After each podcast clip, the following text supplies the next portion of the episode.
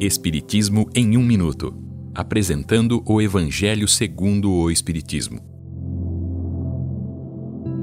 Capítulo 5. Bem-aventurados os aflitos. Causas atuais das aflições. Alguns sofrimentos podem ter a causa na vida presente ou em vidas anteriores.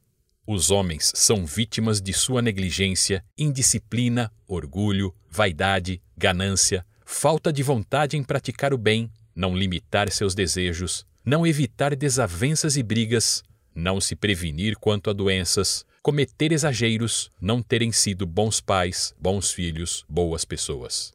Por isso, todos aqueles que passam por dificuldades e decepções na vida devem questionar sua consciência.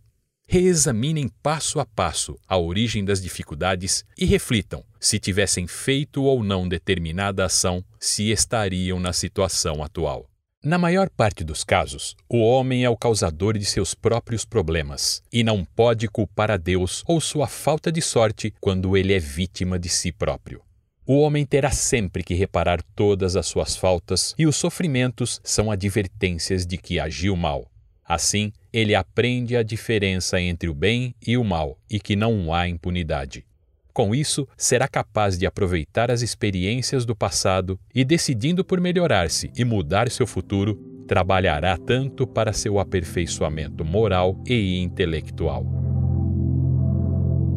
Esta é uma livre interpretação. Livro consultado: O Evangelho segundo o Espiritismo de Allan Kardec, edição 3, em francês.